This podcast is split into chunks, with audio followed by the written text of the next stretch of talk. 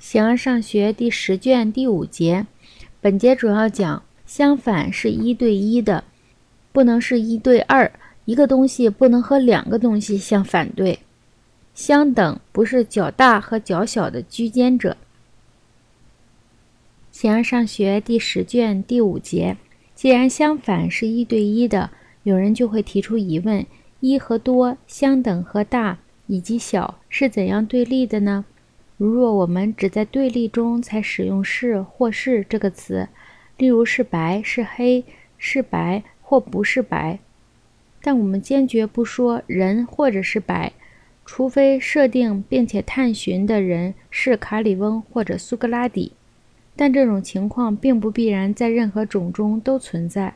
这样的说法误定是从前者引申出来的。只有相对立的东西才能同时真实。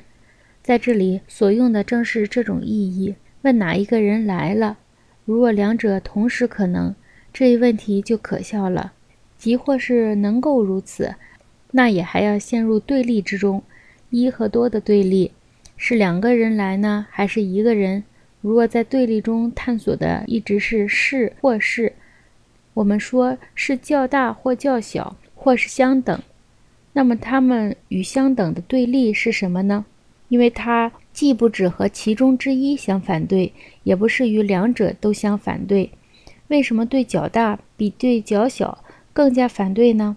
此外，相等和不相等相反，所以它所反对的就不是一个东西，而是许多个东西了。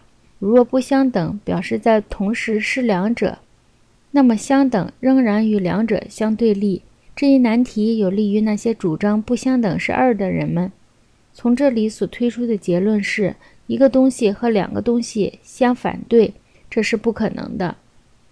此外，相等看来是较大和较小的居间者，但这既不是显而易见的，也不能从定义上证明。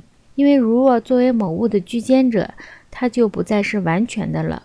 勿宁说它自身永远有具有某种居间者，所剩下的问题，它作为否定而对立呢？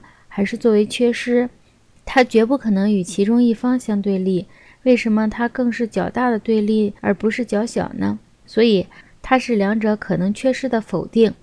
由此对两者都说是或是，但不能对其中之一，例如说较大或是相等，相等或是较小。